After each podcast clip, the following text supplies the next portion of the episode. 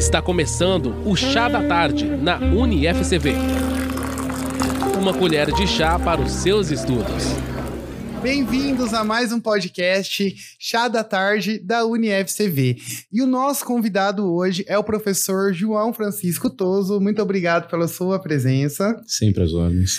Professor João Francisco Toso vai falar de um tema que é muito relevante para a sua formação aqui na graduação, ou se você ainda não é aluno, está querendo se é, matricular, iniciar uma graduação, provavelmente você também vai se deparar com esse tema, que é a responsabilidade civil da administração pública.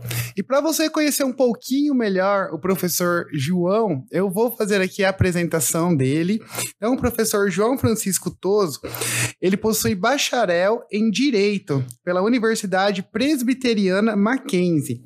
Ele é especialista em Direito das Relações de Consumo pela Pontífice Universidade Católica de São Paulo, que é a PUC.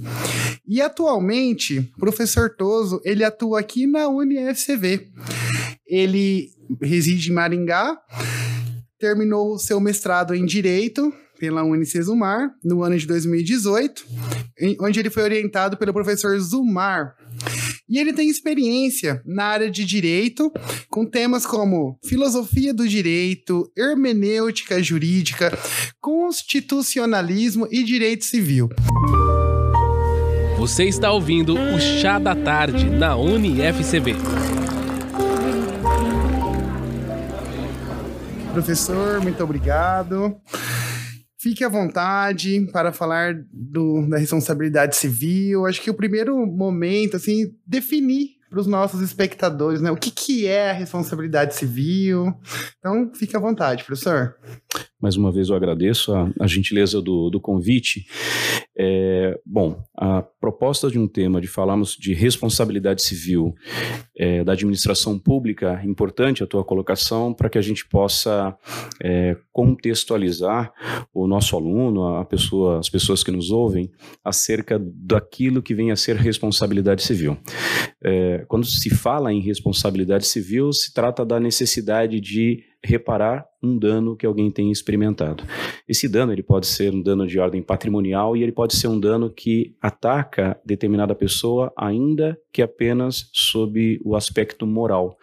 Então, uma pessoa que tenha um direito seu violado é, e da violação desse direito acarreta algum tipo de dano, seja na sua esfera patrimonial, seja na sua dimensão emocional, para a gente pensar num dano moral, tanto uma como outra são passíveis de reparação. Quando se fala na responsabilidade civil da, da, administração pública, é nós pensarmos que, de alguma forma, o Estado, em qualquer uma das suas é, possíveis é, dimensões, de uma das, dos seus possíveis desdobramentos, ele pode causar dano ao indivíduo, ao particular. Então, o Estado, seja ele na forma da União, seja ele na forma é, dos Estados-membros, o Distrito Federal, o município, autarquias, também isso se aplica a pessoas jurídicas de direito privado que sejam concessionárias ou permissionárias de serviços públicos, quando elas estão no exercício das suas prerrogativas, dos seus direitos, é, se nessa atividade elas acabarem acarretando um dano a algum particular, surge a necessidade da reparação. Então, quando se fala em reparação civil, para a gente pensar em uma situação muito, é, muito corriqueira, é, a maioria das pessoas é, se utilizam de, de veículos para se, se deslocar de um local para o outro, muitas vezes os seus veículos particulares se acontece alguma colisão, algum acidente de trânsito, é, aquele que teria sido o culpado pela, pelo dano, ele é chamado a reparar o dano que foi acarretado. É, nós vivemos uma sociedade em que é, a, a, acumulação de bens é um fator importante, então a preservação desses patrimônios também ganha uma, uma dimensão e um tratamento importante. E quem é que pode acarretar dano? É qualquer pessoa que esteja na, atuando nas relações e dimensões humanas, quaisquer que sejam elas, pode causar um dano. Então, é, saindo um pouco daquele viés apenas em que é, particulares causam danos a particulares, importante a gente também ter a clareza de que o Estado, no exercício das suas atividades, ele eventualmente pode ser um agente causador de dano. Então, a temática da responsabilidade civil é, é importante é, nesse momento. Muito bom, professor. Nesse sentido, quem que pode ser penalizado ou responsabilizado quando a administração pública causa um dano a um particular? É a própria administração pública? Como que seria mais ou menos isso? Legal. Aqui acho que merece então mais um, mais um detalhamento, mais algumas informações importantes. Quando a gente fala em responsabilidade civil, é, normalmente quatro pressupostos são exigidos para falarmos em responsabilidade civil. A gente fala em é, ação ou omissão, então um comportamento de alguém ou uma inação de alguém. Depois disso, nós falamos em culpa em sentido amplo. A culpa em sentido amplo, ela vai abranger a noção de dolo, então um ato praticado intencionalmente para causar eventualmente um dano a alguém, e falamos em culpa em sentido estrito, as noções que é, a maioria das pessoas temos acerca de negligência, imperícia e imprudência. Então, primeiro elemento, ação ou omissão. Segundo elemento, uma culpa em sentido amplo, com esses desdobramentos possíveis. Um terceiro elemento muito importante, a gente chama isso de nexo de causalidade, que seria a relação de causa e efeito entre aquela conduta ou omissão culposa e o dano, e o último elemento, o dano, que pode ser material ou moral, como eu falei. O sistema jurídico brasileiro ele acaba se dividindo em é, duas teorias. Então, adota-se a chamada teoria da culpa, ou seja, a modalidade da responsabilidade civil, para que diante da ocorrência haja a necessidade da demonstração desses quatro elementos ação, omissão, culpa, nexo de causalidade e dano. E nós temos também uma outra corrente chamada a teoria da responsabilidade objetiva, ou como algumas pessoas chamam, responsabilidade sem culpa. Por quê? Porque bastaria demonstrar que é, houve a ação ou omissão, uma relação de causa e efeito entre essa ação e omissão e o dano. Eu não tenho a necessidade de demonstrar culpa. O que acontece quando um dano é causado por um agente público, porque quando nós falamos em pessoas jurídicas de direito público, estamos falando basicamente da União, do Estado, dos municípios, do Distrito Federal, de autarquias, é, e não é o município quem se move e causa um dano a você, é um agente público em nome do município que acaba fazendo isso, por exemplo. Então, quem é que pode ser alcançado? O município ou é, apenas o agente, ou ambos? Aqui, a resposta é, ela permite é, que tanto o município seja alcançado e o agente público seja alcançado, com o seguinte cuidado: um dispositivo na Constituição muito importante que vai orientar a responsabilidade civil do Estado é o artigo 37, parágrafo 6 da Constituição Federal. Ali nós encontramos que é, os danos causados é, pelo Estado, esses danos serão indenizados serão ressarcidos independentemente de culpa, ou seja, o Estado ele tem o sistema de responsabilidade dele voltado para aquilo que nós chamamos, conforme acabei de mencionar aqui, de teoria, é, teoria do risco ou a responsabilidade objetiva ou a responsabilidade sem culpa. Quando um particular causa dano a outro, o sistema de responsabilidade que se aplica é a responsabilidade civil com base na teoria da culpa. Tem que ser provados quatro elementos: ação, omissão, culpa genérica, nexo de causalidade e dano. Quando a gente pega e fala do Estado, é, a responsabilidade ela fica no sistema da responsabilidade objetiva, basta provar ação, omissão, nexo de causalidade e dano. Aparentemente mais tranquilo, aparentemente mais fácil, porque eu fico liberado de fazer a prova da culpa. É, só que, eu dizia, né, posso responsabilizar tanto o Estado quanto o agente público.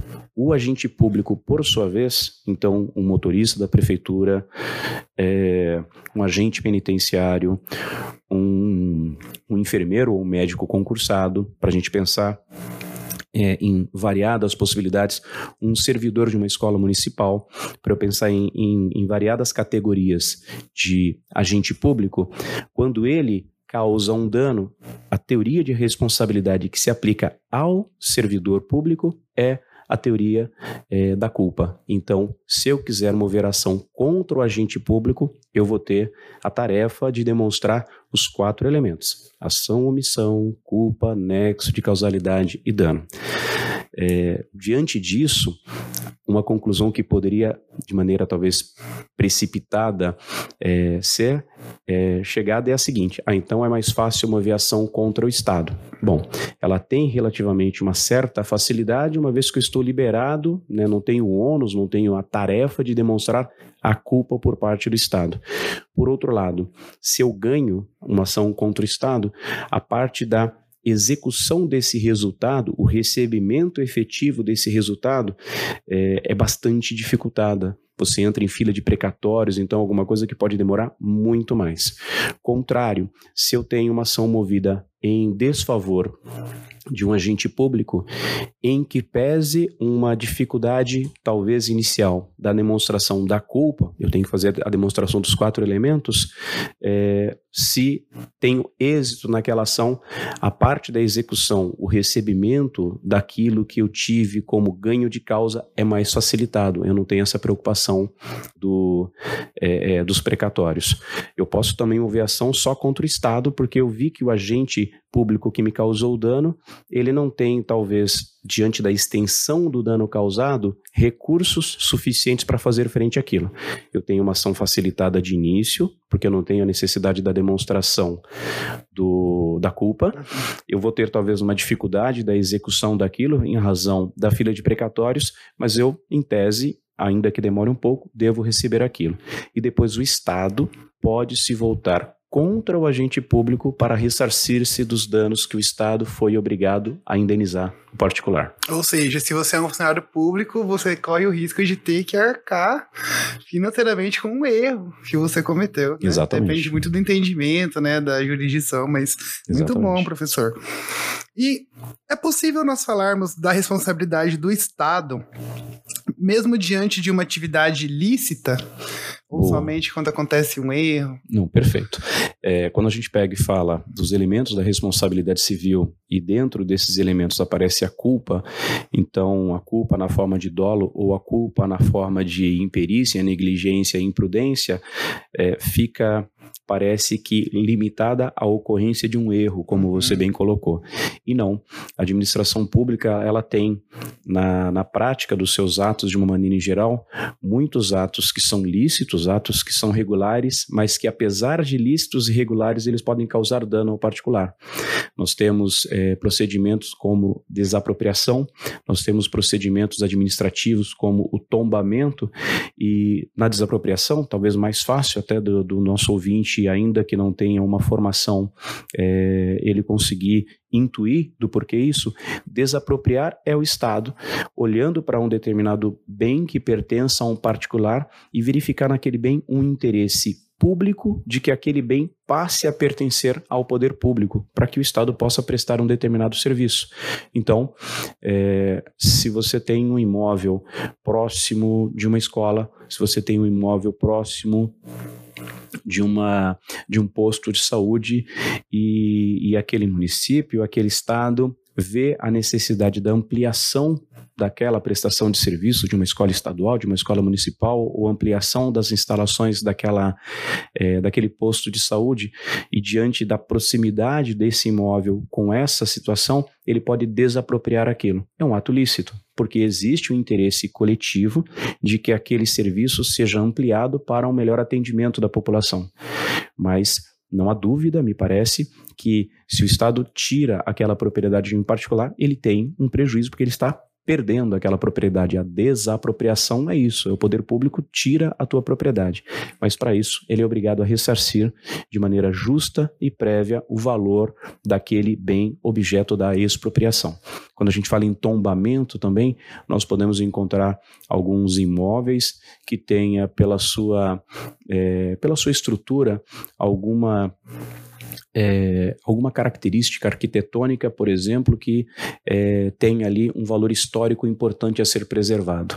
Se nesse ato de tombamento que determina você não pode alterar as características originais daquele imóvel para que você possa ter ali a preservação dessa memória cultural, é, a preservação desses imóveis muitas vezes demanda, exige que você contrate é, restauradores com habilidades especiais, específicas para que ele possa fazer ali as conservações, a, a conservação adequada daquilo para que aquilo não entre em ruína. Então isso acaba gerando um ônus, um, é, um prejuízo, mais uma vez, para o particular. Então, mais uma vez, a possibilidade da gente pensar em um ato regular, lícito da administração, mas também passível de, é, de ressarcimento de indenização. Professor Toso, nosso chá hoje foi excelente. Gostaria muito mesmo de agradecer as contribuições que você deu para nós aqui hoje. E acho que para encerrarmos, né, esse papo tão gostoso que poderia demorar horas aqui. Dá para ver que você tem um conhecimento muito grande desse assunto. Mas queria que você deixasse um recadinho, o pessoal que está ouvindo aqui, que está assistindo também pelo YouTube. Eu quero começar a estudar responsabilidade civil. Onde que eu leio sobre isso? Uma na Constituição, uma fonte assim para a pessoa começar a iniciar a estudar isso. Bacana. A minha sugestão para aqueles que se interessam pelo, pelo curso de Direito de uma maneira em geral, antes até de, de se debruçarem sobre o texto da Constituição, que é uma leitura importante, uma leitura que eu, que eu também penso que todo cidadão deveria fazer, até ali no ensino médio, já começar a se aproximar do texto é, da lei maior, bastante importante, mas nós temos algumas leituras que, que antecedem. É, eu deixei uma sugestão para uns alunos na disciplina de Direito Administrativo para fazerem, por exemplo, a leitura do segundo Tratado de Governo, do John Locke. Por quê? Uma leitura que oferece para você um embasamento teórico para que você entenda a formação do Estado. Por que, que o Estado, por exemplo, reservou para si o monopólio de determinadas atividades? Então, é o Estado, quem, é o Estado, por exemplo, quem promove a justiça. Eu não posso promover a justiça com as próprias mãos. É só o Estado quem pode fazer isso. Então, se o Estado reservou para si com exclusividade isso, ele tem que fazer isso com eficiência, com acerto. Se ele erra, ele tem que ser responsabilizado. Muito bom. Como é o mesmo nome do livro? A obra é O Segundo Tratado de Governo, John Locke. Muito obrigado. Bom, pessoal, então chegamos ao fim de mais um Chá da Tarde. Curta a nossa página no Instagram, acompanhe o blog da UniFCV. Então, lá no YouTube você também assiste os episódios anteriores. No Spotify também você acessa o nosso podcast. Aguardamos você na próxima edição do Chá da Tarde. Muito obrigado.